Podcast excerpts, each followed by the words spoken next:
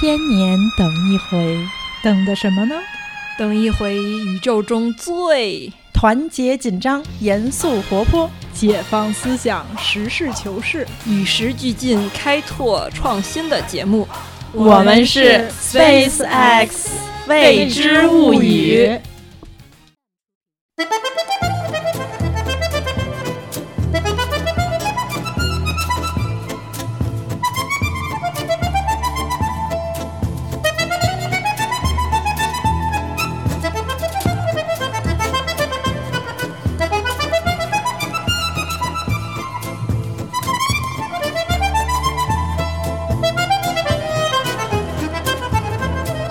大家好，我是在北京的瓶子。嗯，大家好，我是在巴黎的橘子。大家好，我是昨天在北京，今天在巴黎的蚊子。哎呀，这个大家有没有听出来？我们今天的背景音略显嘈杂呀，而且这一次瓶子倍感寂寞，因为平常都是我和蚊子在那个北京这边的录音室作为主场，然后橘子在巴黎作为客场。可是今天。主场只有我一个人，我已经变成了客场了。对，现在主场在巴黎了。对对对，蚊子老师远赴巴黎和我们的橘子老师会合了。嗯，就是为了这次录音。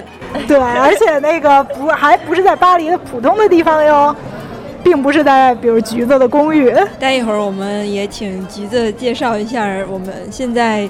那个录音主场所转场的这个环境，今天先跟那个听众朋友们介绍一下，我们这一期录音是采取了一个比较新的形式，就是有一个外景的收录。橘子和蚊子现在在巴黎的一个户外，嗯，其实是室内，不过就是可以给大家带来这个法式这种带着巴黎风格的咖啡馆氛围，对吧？就是大家可以从这个。呃，噪音中感受一下。然后我们今天在这个比较特殊的一个主主客场转换的这么一个外景环境当中呢，也会采取一个新的录制的方式，就是互相提问，然后互相快速问答。呃，也没没有很快速啊，慢速问答。对，慢速问答的一个新的录制形式。嗯。那蚊子老师先跟听众朋友们介绍一下，你为什么突然从北京来到了巴黎呢？当然是为了录音啊！对啊，就是为了那个这次也让巴黎那个当一次主场嘛。嗯嗯，正好是也是因为这次有时间吧，趁着端午的假期，然后到这边来玩儿。到巴黎的时候想到第一件事儿就是，其实昨天晚上才下飞机，第一件事儿就是先来录录这期节目哈。你坐飞机坐了多长时间啊？呃，差不多十一个小时。中间转机了吗？呃，没有，这次是买的直飞的，国航从北京直飞的巴黎。嗯，旅途当中有没有什么印象深刻的事？呃，坐在我们飞机。旁边的座位的有一个老爷爷，还挺神的，他就拿一个巨大的放大镜，就看报纸什么的。哦，对，而且真的是就是那种就手持的，比较古典式，特别厚，然后看着那个报纸都变形了的那种，拿着一个特别大的放大镜，然后看报纸，还看那个影片介绍的小册子。哦，哇塞，好认真啊，感觉。然后看完小册子以后，就开始看《星球大战》。需要放大镜吗？对对对，啊。星球大战也带着放大镜，看星球大战不用，反正就挺欢乐的。嗯，他是中国人还是法国人？呃，应该是法国人，就反正是讲讲法语的吧。嗯。对，以及我相信，就是蚊子到巴黎以后住的酒店的床应该也是格外的舒服。对，我们到了酒店以后就想着说，哎，除了录音哪儿都不想去了，就想在床上躺着了。哎，为什么刚才橘子说蚊子在巴黎的酒店的床会格外的舒服啊？嗯，因为蚊子这回入住了著名的香港连锁酒店。是，就是因为家里人的一个抽的一个奖吧，这跟我们待会儿的那抽签还有点类似哈。就是抽奖的时候，呃，抽中了一个在巴黎的两晚的住宿。你们在飞机上吃什么了吗？挺一般的吧，就是普通的飞机餐那种啊，没有什么亮点。没有法式的飞机餐吗？并没有。哎，还是俏江南的吗？原来那个供餐好像是俏江南供餐，是吗？反正就是就是很，就国航一直吃那种特别一般小面包，什么什么那种，就没有任何亮点的那种。对，那我们今天中午吃的其实还是还不错的。对对对，我们今天中午其实是在，因为嗯，这也算是跟之前那个博物馆系列一个延续吧。然后我们今天中午巴黎番外篇，没错。然后今天中午我们就来到了法国不太著名的 Jacques m a 和 André 博物馆，然后在这边的餐厅，然后就是用了午餐。然后我们来之前其实还没有想到在这边可以吃什么，然后来了以后发现，其实这边餐厅里主打可能就是沙拉。对。然后大概有那么七八九十款沙拉，然后每一款沙拉都是以画家的名字来命名的，因为它是美术馆吧，可能这些画家都是他这块那个作品，他这边有收藏。对，很有可能。然后就是这个，其实就是这个这个博物馆的名字，这个 Jacques Marc 和 André 其实是两个人的姓儿。然后这个。嗯，这个所谓的博物馆呢，其实就是这位财主他们家原来的 房子，私宅。对，就等于是在巴黎，就是离凯旋门其实不太远的一个这种属于是嗯高尚街区。然后他们自己盖了一个非常大的像小城堡的什么的一个大房子，嗯，而且这个人他自己呢也酷爱收藏艺术品，所以就是在他去世以及在他夫人去世之后，然后他们就把这个整个的房子，然后变成了一个博物馆，然后并且把自己的收藏，然后在呃以及可能有的时候会有一些临时展，再借一些其他地方的馆藏，然后来就是展示给就是向公众开放，这也是他死之前就是尤其是他呃夫人去世之前的一个遗愿吧。然后，所以现在呢，这个就是一个对外开放的博物馆。然后我们所在的这个餐厅，其实是在这个呃，就等于是这个私宅的后花园儿。然后，所以它是有一个小花园儿，有一个大阳台。嗯。然后内部的装饰也是大家可以想象的这种，嗯，欧式比较传统的这种呃建筑内部的装饰，包括。好像我看，就说这个原来就是他们这个宅邸的餐厅。哦，是吧？这个原来就是餐厅。对，那这个位置其实是确实很适合当餐厅。对对，或者甚至是宴会厅。对对对。对，因为这个空间其实还挺大的，放眼望去，嗯，以不准确的估计，大概有个 嗯五六十平米得有吧。然后是一个很开放的一个大的空间，然后可能也是因此，所以就是会回声啊，就是可能大家能听到这个背景音里面回声也是比较大。嗯。然后，嗯。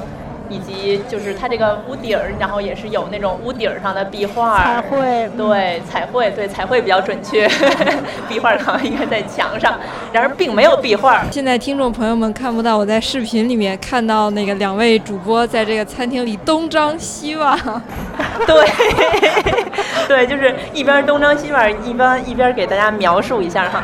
对，就刚刚说到没有壁画，是因为它这墙上挂的是地毯，嗯，然后嗯，我相信地毯应该比壁画还贵一点吧，嗯，然后四面墙都挂着非常大的地毯，相信真的是价格不菲，嗯，呃，然后之后墙上也都是贴的这种木质的这种贴面。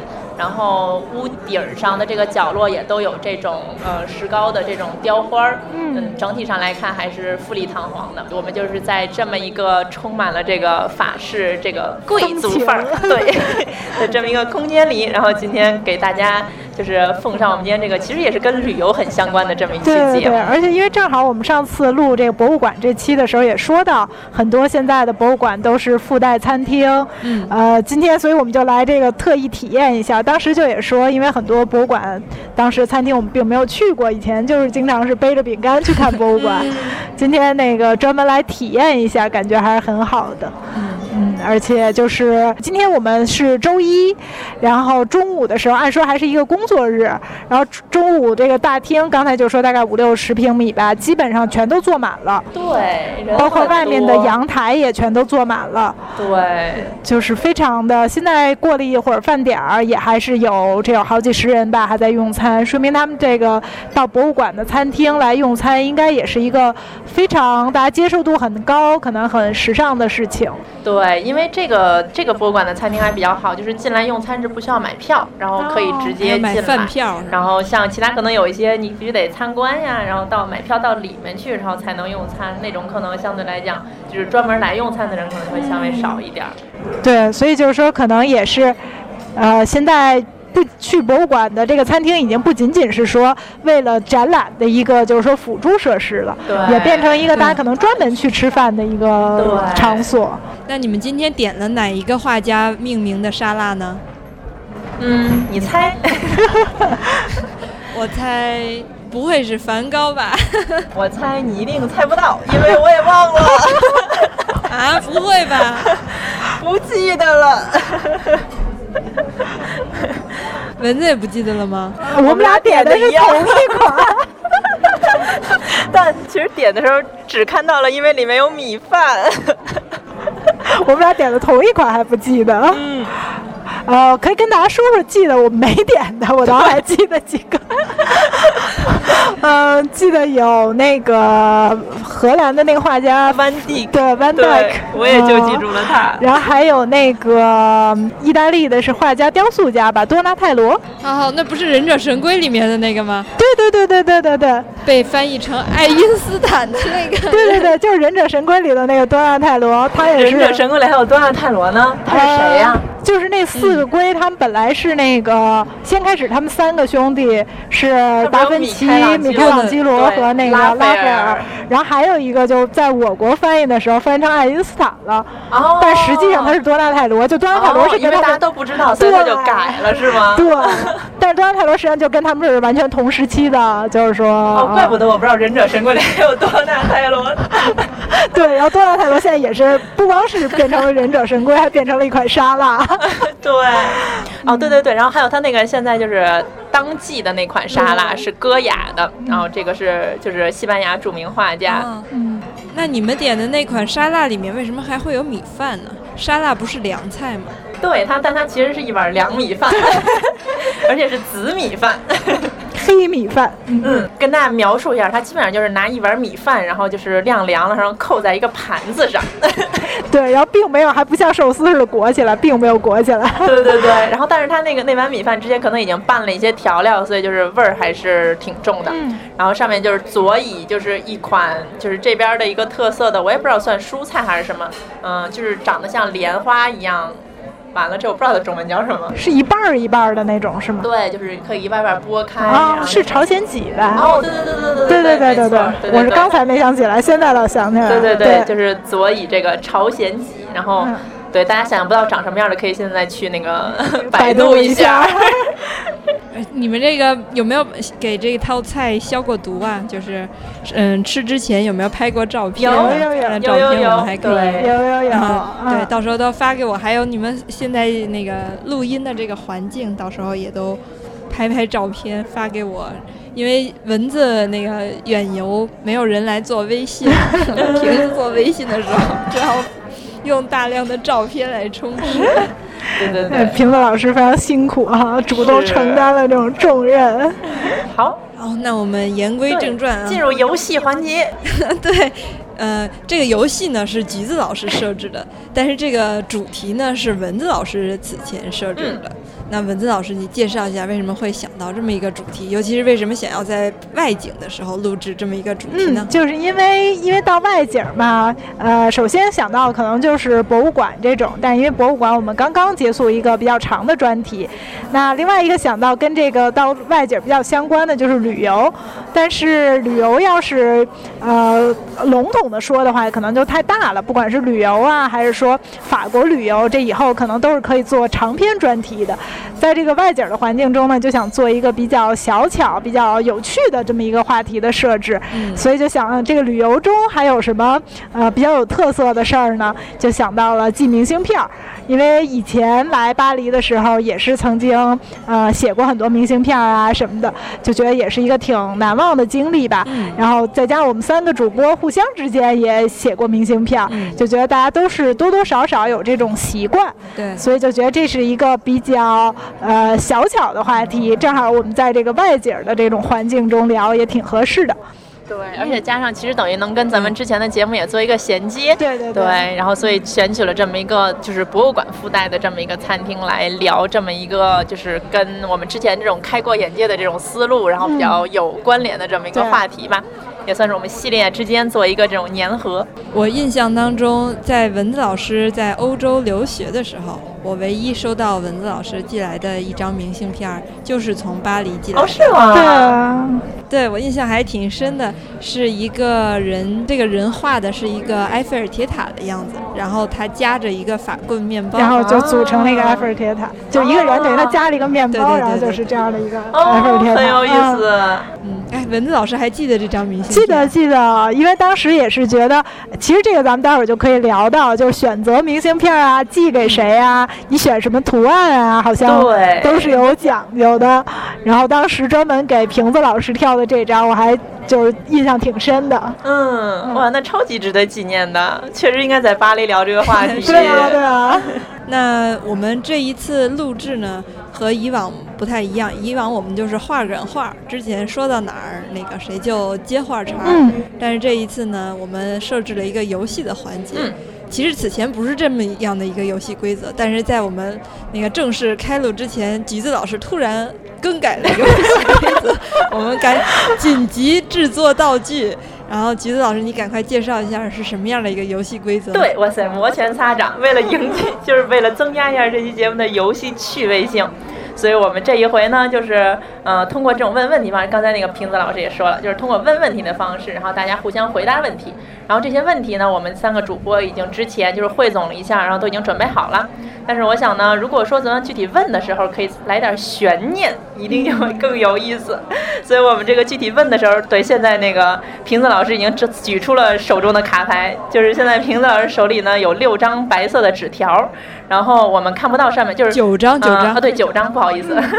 然后我们从背面看是全白的，然后每个人呢将从这些一共九个问题里面，然后就是按照顺序，每人就是一个问题一个问题的抽，然后抽到哪个问题回答哪个问题，然后抽到的问题是谁，就是或者说谁写的，或者写的时候想到了什么就都不知道了，然后所以就非常的有悬念，然后就抽到以后立马作答。然后在一共九个问题中，我们将就是看时间够不够哈，然后抽取六到九个问题，然后来跟大家分享一下我们关于明信片的一些呃回忆、一些故事、一些想法。好，嗯，怎么样？开始吗？我已经等不及了。对对对，就是因为你看橘子老师也等不及了。我们以一个什么样的顺序来抽呢？哦，对，对对对啊，这个文字文字老师说吧，这是文字老师设计的啊，就是特别有设计感。我们这个必须借此机会推再次那个推广一下我们电台的名字哈，就是 Space X。这里面当时从一开始就跟大家说，也是呃蕴藏了我们三个人的名字的字母。然后首先就是从已经迫不及待的橘子老师开始，橘子老师在这里面，大家先猜的是哪个字母哈？或者我们就直接开始按照这个顺。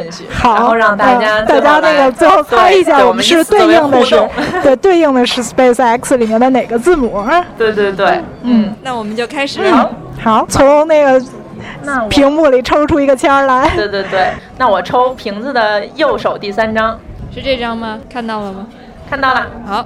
那现在打开了啊，这个问题是一号问题。哎呀，那是文字老师提出的。对对对，文字老师来问吧，既然是你的问题。嗯，好，那就是橘子从什么时候开始出去，开始出去玩寄明信片的？也不一定是说就是一定是第一张，如果回忆不起来的话也没关系。就是印象中最早有这种行为或者有这种意识想去干寄明信片这件事儿，是从什么时候开始，以及第一次是一个什么样的印象？我觉得可能就是我猛的能想到的这么一个回忆，可能是回国的时候，然后就那个时候回国会，因为觉得，嗯，法国这边很多人可能对呃中国不是那么了解呀，然后可能是，比如说我可能是他们认识第一个中国人朋友啊，然后所以就是那个时候假期回国的时候会想说给他们从中国然后往法国寄明信片。然后以及在国内那个时候，好像这种小商品就是开始发达了吧，然后会有很多人翻拍老照片做明信片。比如说有那种什么八国联军那个进城的时候，什么坐在什么 那种故宫的大水缸上，就那种西方，我还真记了，就是什么英国兵坐在故宫大水缸上，然后旁边是一个黑黢黢的那种，就是中国的那种，好像就穷人站在他们旁边跟他们谈笑风生的那么一张照片。好吧。然后当时就是把这些照片，然后在那种当时那个南锣还没有那么热闹，但是他们就是有一些小店。其实还挺有特色的，对。然后其中有一家小店，它就是卖这种老照片，然后做成的明信片，然后可能也就是像是他们自己印的，然后有些就是印在牛皮纸上啊，然后印在这种就是有点泛黄的这种的卡纸上。然后就是当时就买了几张这种明信片，然后发给这边的法国朋友啊，然后发给我这边就是租房子的那个房东呀，然后这些这边的朋友，他就给你打个折是吗？就那倒没有期许，但是就想说期许他就是最后别给我找麻烦，还我押金就行了。哎，其实你这个经历还挺特别的，一般人出去寄明信片可能都是出去旅游寄，对，你等于是回国以后给这边寄，对对对，以及我可能也是觉得就是其实国内有很多值得跟他们分享的，就是不一样，就和他们想象的中国不一样的地方，那就不应该寄那个八个人寄，那那属于符合他们想象的，我觉得。啊不不不，他们不一定，就是说咱们很了解那个情况，但对对于他们来讲，他们很多人会就是选择性的忽略那一段记忆，就是没有什么那种印象吧，嗯。对，虽然 不是，我就觉得那个比较符合所谓西方人眼中老的、古老的中国的那种感觉。嗯，对，就是属于符合他们那方面印象的，不是？对对对，这倒也是。对，不过就是当时买的还包括一些就是那种什么老上海商品包装那种的，然后就上面什么美女，然后下面什么什么香烟什么那种 招贴画。对对对，然后还有什么鸭子船呀，就是这种，我觉得对我来讲好像有点那种北京的记忆的那种感觉，就是北海鸭子船什么那些的。然后就是把这些明信片，就是分别寄给了一些这边认识的那个法国朋友哦。然后当时，嗯，好像当时已经有了那个，就是卖那个 T 恤衫的那个牌子叫什么来着？创可贴。哦，对对对，创口贴。然后创口贴他们当时也做明信片，然后就有那种什么那个富二代之类这种明信片，然后他就写的是英文的富二，然后代写的是那个英语的代，就富二代。然后就还买了那么一张。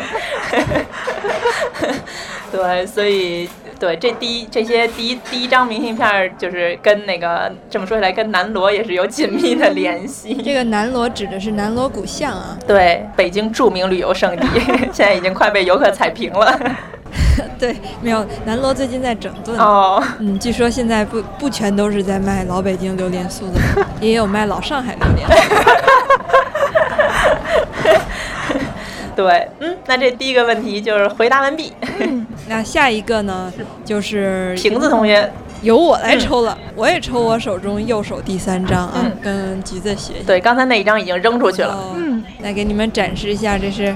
这是几号问题？好像是四号问题，是吧？四号问题，四号。哎呀，这是我自己，这是我自己提出来的问题，号称最难回答的问题。对对对，我们刚才都说最不想抽到的问题，大家都不想回答这一道，最后终于被瓶子自己回答了，这就是自己挖的坑，自作孽。大家之所以不想回答这个问题，是因为这个问题涉及到一个就是记忆盲点，就是这个问题叫做你收到的，我收到的最珍贵的明信片是谁从哪儿寄来的？嗯嗯呃，我们都很期待。就是不仅是记忆的盲点，而且还是一道得罪人的问题。相信现在众多听众中心里都默默的在念：“是我记得，是我记得。”这个，哎呀，这个 真的是非常难回答呀。嗯，那好吧，我就说一说一下吧。嗯嗯。按理说，一般明信片是大家就是可能情谊更重，就是说说明这个朋友走到这里想到了你。嗯。也许是有好长时间都没有联系的，但是我印象中。我认为最珍贵的这张明信片是从北极寄来的，嗯，并不是跟我交情有多么好的一个朋友，而是，嗯，之前我上大学的时候，曾经参加过上海市的一个关于北极的知识竞赛，那个时候就是好像我们国家有一次科考。嗯，是上海这边会选几个大学生，然后去随着这个，嗯，好像是雪龙号吧，一起去北极科考。然后我当时参加了这么一个，嗯，关于北极知识的知识竞赛，而且当时还入围了决赛。决赛是在上海的，我忘了是哪一个电视台，然后录播的，就是和好几组同学一起，然后竞争这个唯一的一个去北极作为那个上海的大学生代表的这么一个科考的名额。嗯，之前我看了好多，看了我们学校理科图书馆所有关于北极的书，还看了好多。那个时候影像资料也不是特别多，看了一些纪录片啊什么的，然后就参加这个比赛。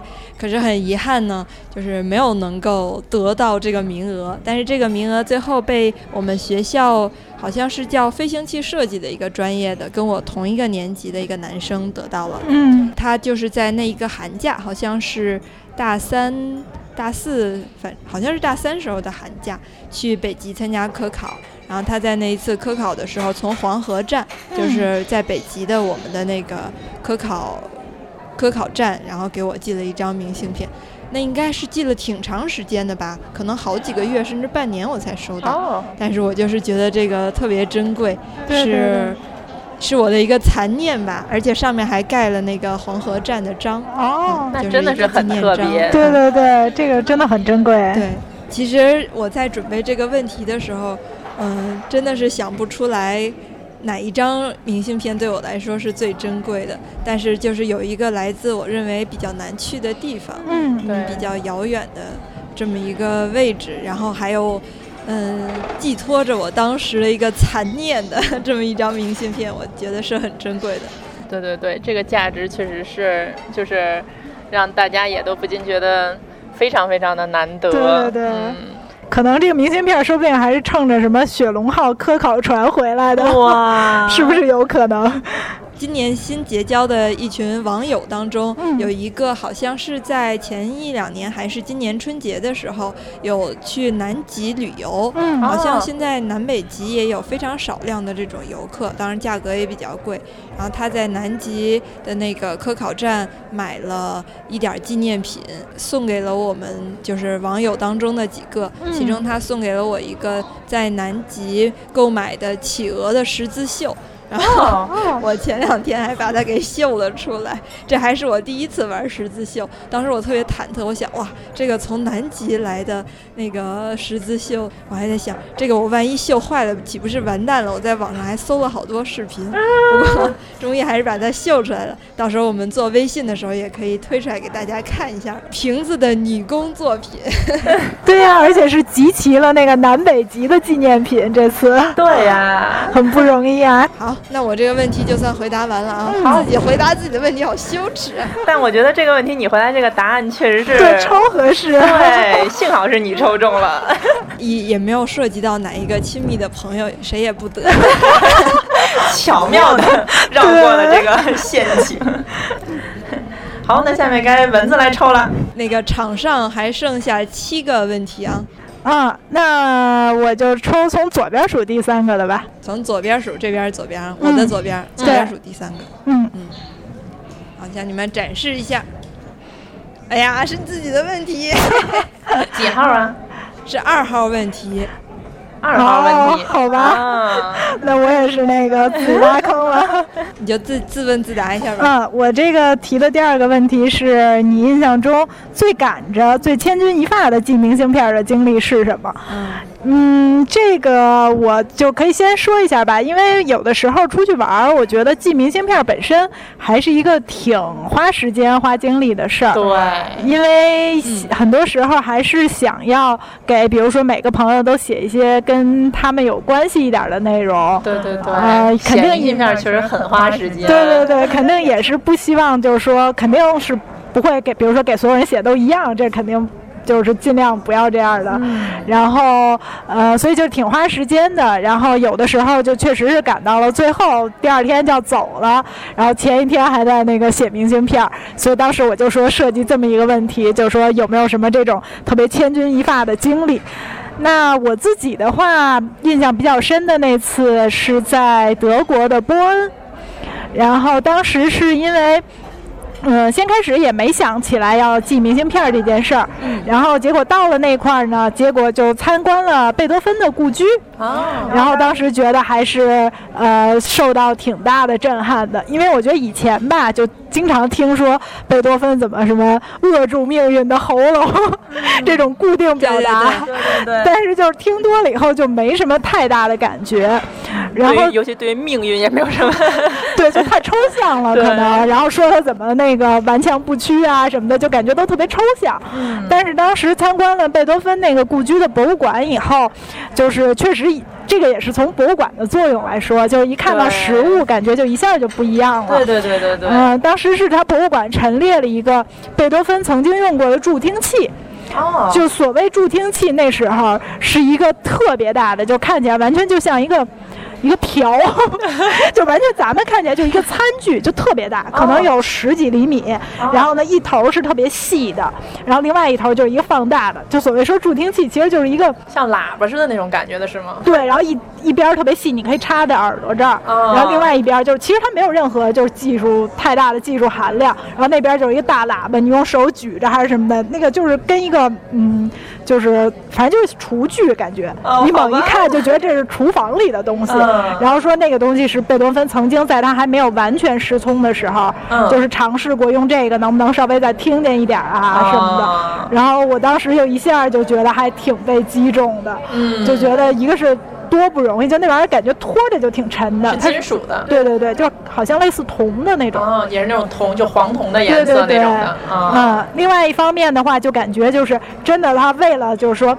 在这个过程中，肯定特别受折磨，就肯定是就是希望一点一点丧失，然后尝尽了各种办法，嗯然后最后还是不可避免的，就还是走向这个失聪的结局了。对，对，就对一个音乐家来讲，就感觉真是特别残酷。确实是，就是他那里头还有不止一个，就大大小小的，然后就感觉真的是就尝遍了各种方法。嗯，对我当时就看到那个，就真的觉得还是挺感动的。嗯，然后而且因为他除了那个他那个。故居的博物馆以外，还有一些，就是因为贝多芬就是波恩人，嗯，然后还有他小时候，他城市有一个那个，就是沿着贝多芬的路线行走的那么一个贝多芬之路，对对对，就是这种东西。我当时领了一个小册子，并不是跟一个团，就领一小册，然后一站一站自己走走。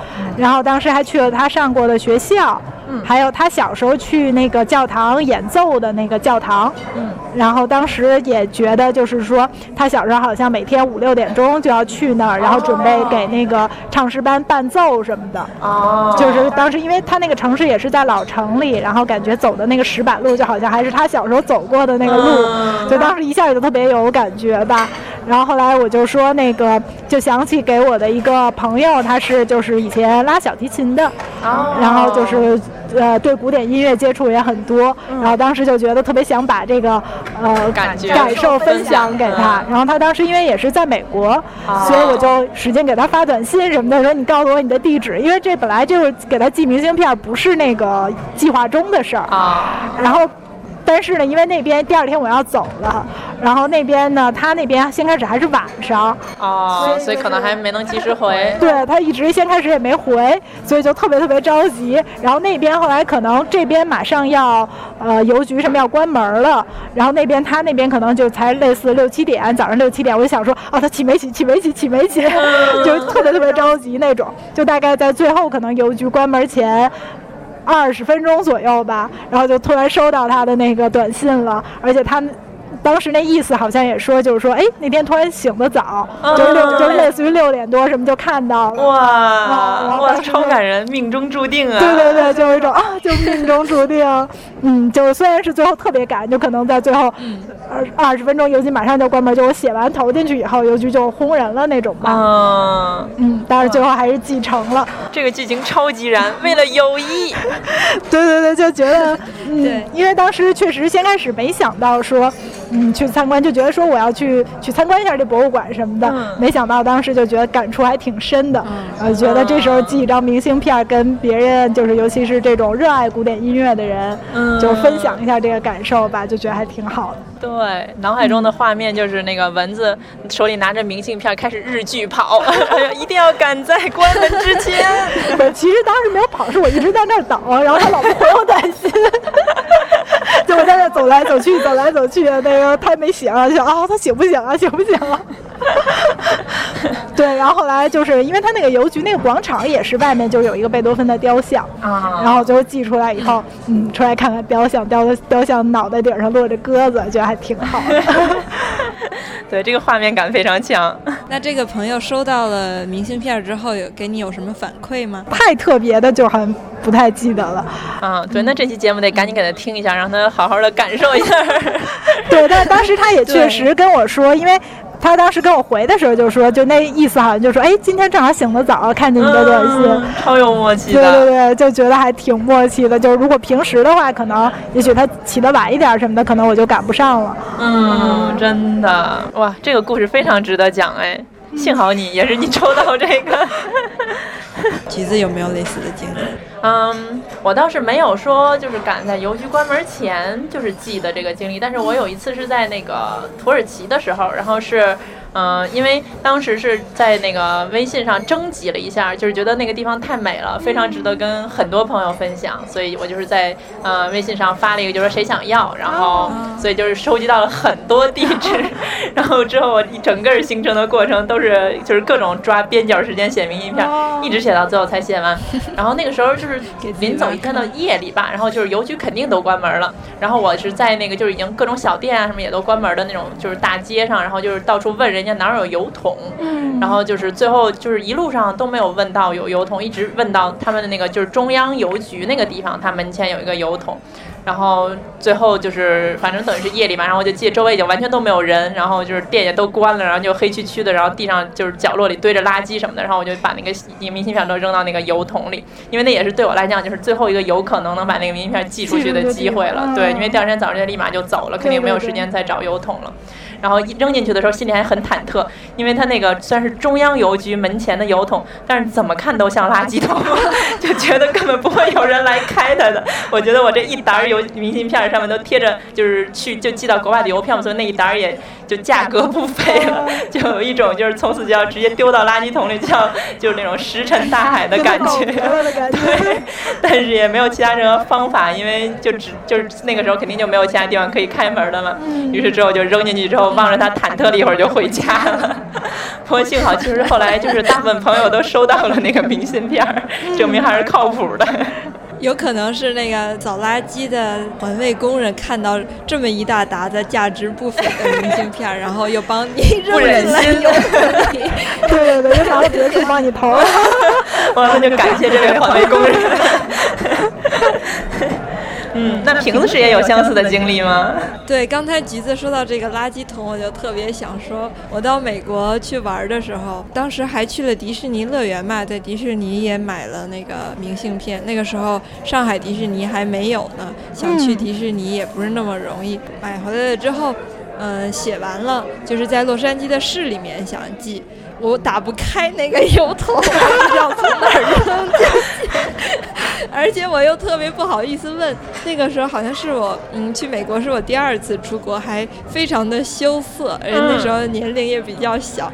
嗯，就是不好意思让人知道一个笨中国人连油桶都打不开，还想寄明信片。我我当时不光不好意思在大街上找人问，甚至不好意思告诉我的那个我在美国的那个朋友，因为我其实是住在他们家嘛。嗯。后来其实我是没有能够自己把这些寄出去，而是嗯，在我走了之后让他帮我寄的，并且里面还有一张是寄给他的，觉得特别的糗。最终没有能战胜油桶，对，就是最终我也不知道它到底是怎么打开的。这个谜底可以在以后再去美国的时候揭晓。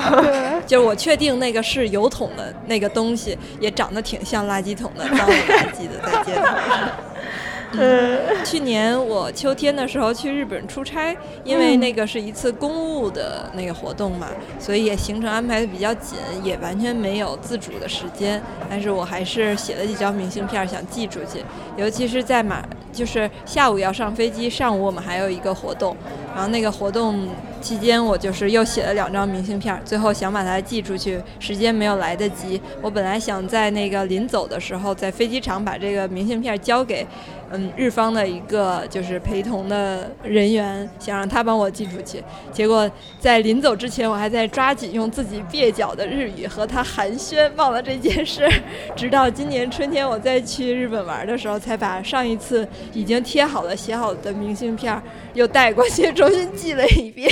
对，这也非常有心啊，就还要带回原地。对对对，不是说回到北京再寄吗？对啊，嗯。对，而且我记得当时有一张明信片写的是，嗯，什么你们一定要再到日本来玩一次啊。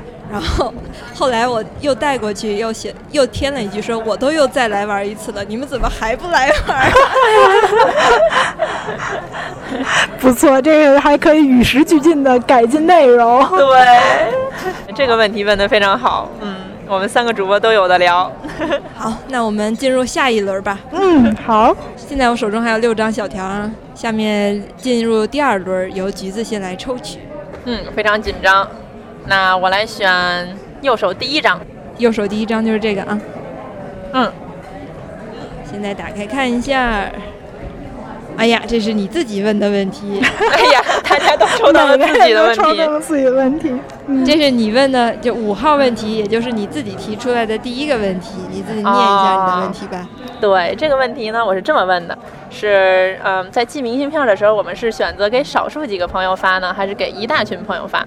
嗯，这个问题呢，我可以辩证的做一下 回答。就其实我觉得，我我会给谁发，可能很大程度上，呃，在绝大部分景点吧，可能还是给少数朋友朋友发。然后，嗯，给谁发，很多时候是就是鉴于这个场景啊，或者说这个明信片我买的时候，让我觉得跟谁就是有我们共同可以分享的故事吧。对，然后所以，嗯，大部分时候呢，可能会给十个以下的朋友，就比较相对量比较少的朋友想法。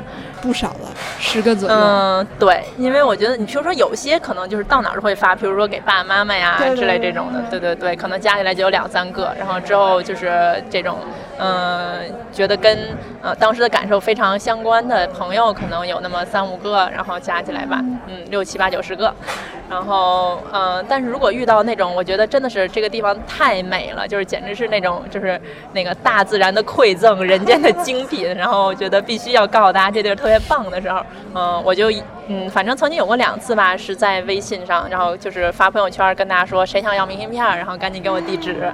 然后一个地方是在美国的黄石公园，然后当时就觉得哇塞，大自然的馈赠，就觉得就虽然这个名字觉得就是大家一说好像都听说过，觉得哦不就是那么一个就特别大的国家公园，就感觉，然后。不去的时候真的是不会有特别强烈的感觉，但是一到那儿就觉得真的就是这块的地形太丰富了，然后每个景点的感觉都不一样，然后就特别美。然后那边的明信片印的其实也挺好的，然后因为它主要是自然风光，所以我基本上买的也是自然风光，就是那种拍的比较好一点自然风光的明信片，然后都是很精华的那种的呃景点儿。当时就觉得这么好，这么多好看，就是他这卖的好看的明信片就这么多，然后就觉得就很想说，嗯，对，就觉得很值得多寄，对对对对对。然后，于是当时可能那一次发了大概有将近三十张明信片吧，那很多。对，就就是问的时候很开心，就觉得可以跟很多朋友分享。但买邮票的时候一点都不开心，因为还挺贵的，因为都是国际明信片嘛。对。然后就而且分了好几波，因为就是断断续续的有朋友给我回那个地址啊什么之类的，然后所以就是一共大概分了两三波，然后分别寄出去了。然后那一次是比较多的，还有一次就是刚才跟大家讲到的，在土耳其那一次，那一次是觉得这个真的是人类文明的精华，而且完全想象不到，就是去之前对土耳其没有那么强烈的印象，然后到那儿以后就发现其实是一个就是。非常让人觉得心里非常平静的那么一个，就是其实很友好、很很平和的一个国家。就是虽然大家现在一觉得它是那种又有恐怖袭击啊，然后又是阿拉伯圈儿啊，就是文化圈儿啊，然后就感觉好像特别乱。然后一想到阿拉伯，就大家就是莫莫名的有一种脏乱差的感觉。但是到那儿以后，其实就是街上也很干净，然后人也很友善，然后它整个文明的那种就是体现在物质层面上那些建筑啊，然后那些嗯，就是包括它那个那个。个卡帕多夏地区，他们那种从很久以开以前开始就有那种在在那个石头，就是其实有点像窑洞，但他们那种窑洞是凿在一个个那种尖笋形的那种石头上面的，所以他们也有也有管那个叫什么仙女的烟囱啊，就他们这种房子的那种形式。然后当时就觉得这些都太特别了，就觉得特别美，就是而且就是。如果没有人告告诉我的话，我可能也不会知道，所以就很希望告诉大家这个地方真的太美了，太值得来了。然后也是就是征集了一下地址，然后所以也是发了一大沓子的明信片儿。对，但是在其他的地方可能主要还是给相对来讲，嗯，比较少的朋友，然后发一些就是嗯自己的小想法、小感受吧。回答完毕。蚊子在这个问题有没有什么你自己的经历和感受？呃，我一般也是给比较少的朋友发，没太有过这种就是说征集很多人的地址的，大概就是十个，可能最多十五个左右吧。嗯，呃，就是除了就是也是说有一些可能固定的几个家人，然后其他是呃一些朋友，然后我觉得可能。嗯，一个是，确实我觉得写写明信片还是比较那个比较繁重的一个任务吧。对，我还有挺多印象，当时以前比如出去玩住那个青旅的那多人间，嗯然后住的上铺，然后坐在那个双人床的上铺上，那个趴着写明信片的经历，对，然后就觉得还挺那个，呃，就我觉得十张到十五张基本上是我的上限上限了。对，刚开始。是我刚毕业、刚参加工作的时候，然后那个时候自己出去玩、休年假什么的，我特别愿意跟人写明信片，而且每一次都拿一张纸，然后上面记写提前写上要给谁给谁，并且都跟人家要好了地址，不像文字老师那种现跟人要的那种。然后，但是这两年呢，就觉得随着大家人生进入了不同的阶段，感觉关系紧密的朋友相对来说变少了一些，所以我这两年寄明信片的这个呃数量有所下降，嗯，然后我还觉得有点失落呢。所以前一段时间我出去玩的时候，还专门在我们的一个微信群里面征集谁要寄明信片，然后我还给几个比较陌生的朋友寄了明信片，觉得嗯，我还是被需要的，有这样一种感觉。嗯，对我其实有的时候也会，就是说给一些就是其实并不是经常联系的朋友吧，嗯，寄反而会有一种，呃，就是在这个点上大家。虽然很久没联系，但是在这个点上，大家有一种连接感的感觉。对对对对对，会有，就可能某一个景点让就忽然想到了某个人。对对对，嗯。那我们进入第二轮，由我来抽取啊。现在还剩五张，那我来抽最中间这张吧。嗯。哎呀，看看这个是什么？打开看看，哎，这个是橘子提的问题，七号问题，你来念一下你的这个问题吧。那七号问题是这样的，嗯，这个问题是你是选择在旅途最后中统一把明信片发了，还是在整个过程中慢慢的发？嗯，我一般是慢慢的买，然后慢慢的发。嗯，就比如说到这个景点儿想到了哪几个朋友，然后买了写两张发了，然后在下一个景点儿，嗯，可能再发两张，大概是这样的。嗯，我觉得就是像蚊子老师说的那种。确实是统一写明信片儿是一个任务比较繁重的任务，觉得还是挺吃力的。所以为了避免造成这种，嗯，一下集中，可能得花一个晚上哪儿都不去，什么都不干就写明信片儿。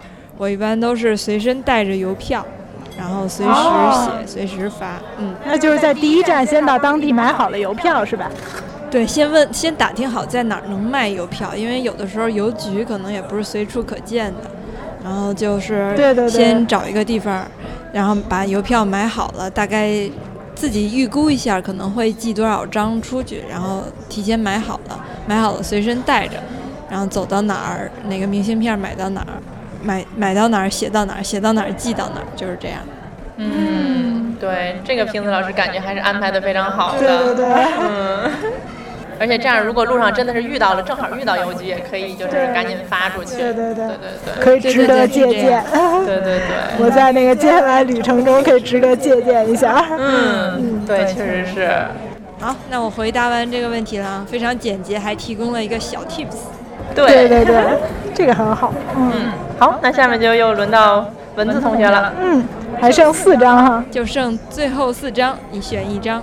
呃，那就左边数第二张吧。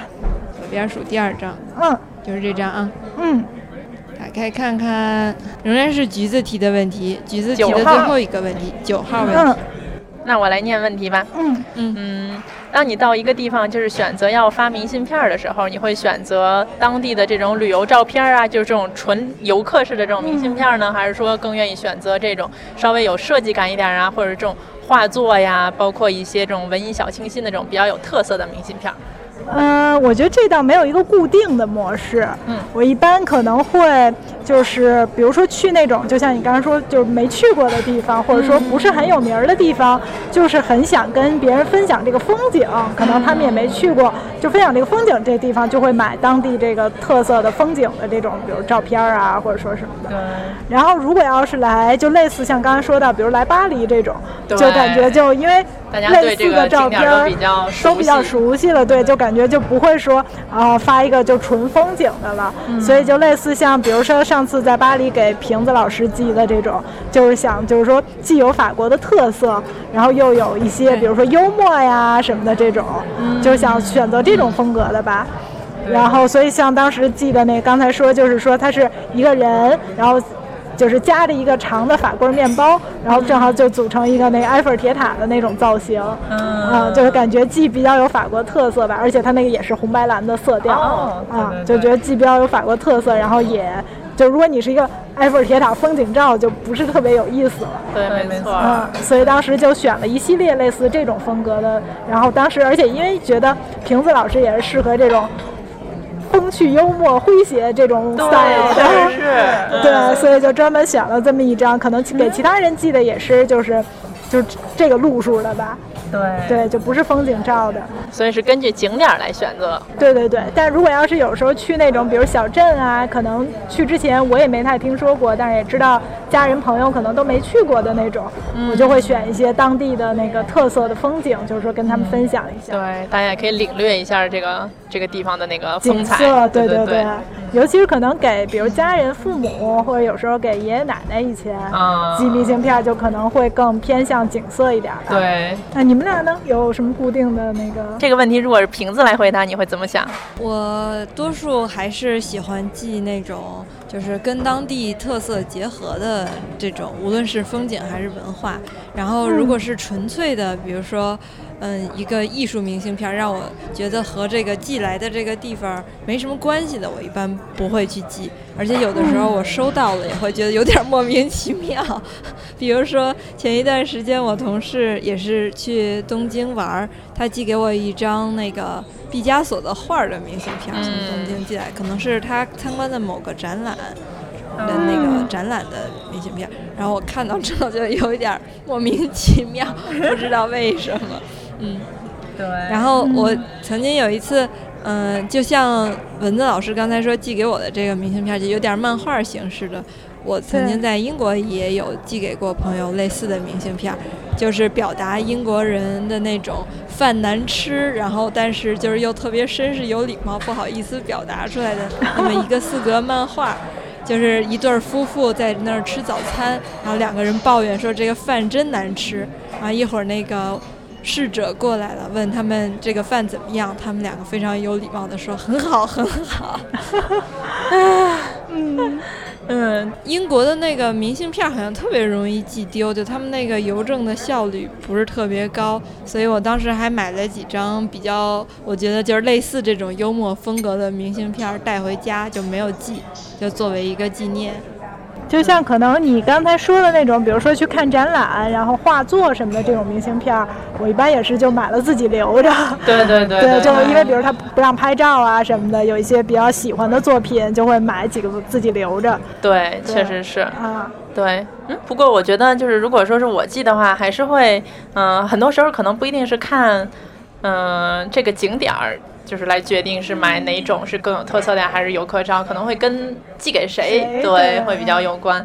比如说之前就是去南特玩的时候，然后我就是给那个嗯两位主播给瓶子和蚊子都寄了一张明信片，然后寄给瓶子的那张我就是买的是一个漫画的，就是日漫风格的明信片，然后那个日漫上他画的是当地的那种，就是当地比较有名的那个城堡，然后前面是一个小男孩，然后抱着一个女孩 从那个城堡前面跑过，然后就是因为也是想到嗯平草人会对这个，因为瓶子老师很喜欢日漫嘛，就相信各位听众也已经了解了，所以选择了这个风格。然后寄给蚊子就是一个相对来讲比较文艺一点的，然后它是一种应该算是这种 collage 这种艺术风格的一种吧，然后呈现了本地的一些特色的那种啊，嗯，包括它那块有一个这种有点像那种凡尔纳风格那种游乐园似的那种的感觉，然后所以把就是寄了一这么一张稍微嗯。感觉让我觉得比较有特色的这种艺术范儿的，然后也有给其他朋友寄，就是这种相对来讲更就是本地的照片的这种感觉的，或者说更科幻一点的，对，所以我觉得就是因为也是因为这个地方它可以给我这种众多的选择，然后它的这个明信片做的相对来讲也比较贴切吧，就是都跟都跟它这个景就是都跟它这个城市里的景点有关，对，然后又是可以用不同的风格来呈现，所以也是有这么一个机会，嗯。不然的话，可能就是跟也是跟就是产生了什么，在这个地方产生了什么感想，可能会比较有关。比如说老照片啊这种的。像我之前有一次去芝加哥玩的时候，然后也是去了他们本地的历史博物馆，然后就是看到了他们就是一八七一年就是芝加哥大火之后，然后完全被烧毁，就是整个他们就是反正很大一部分城市都被烧毁。对，那个废墟的老照片儿，然后以及他之后在一八九三年就举办了一次世博会，所以它就是一个非常快的一个重建的过程，而且之后迎来了他们那个城市一个发展的巅峰。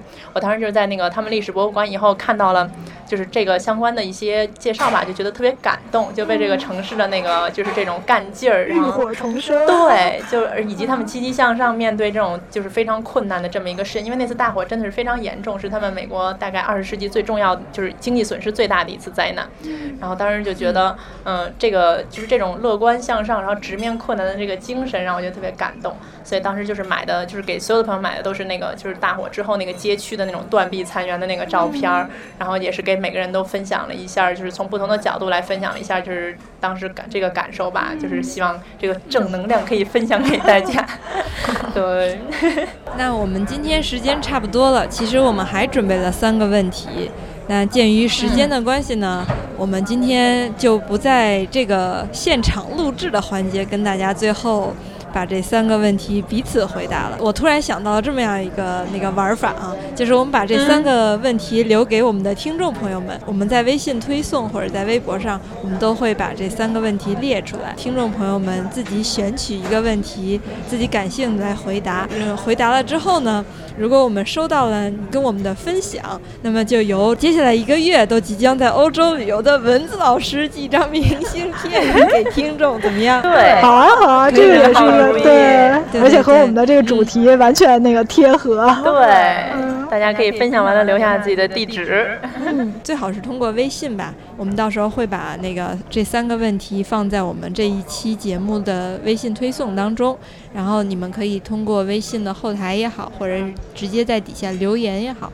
把你们针对这三个问题的答案，或者是我们刚才在节目当中彼此提的问题，你们有想回答的，然后把你们的经历分享一下，然后通过后台把你们的把你们的地址、嗯邮编，然后留一下，由文字老师，然后从遥远的欧洲美丽的景点儿寄一张明信片给你，作为一个我们的小小的互动，好吗？好。嗯，对对对，大家还是把地址留在后台，对对对，我们可以比较比较方便。嗯，好，那我们今天的节目就到这儿。好，那我们跟各位观众们一起说个再见。嗯，拜拜。好，大家拜拜。拜拜。关机。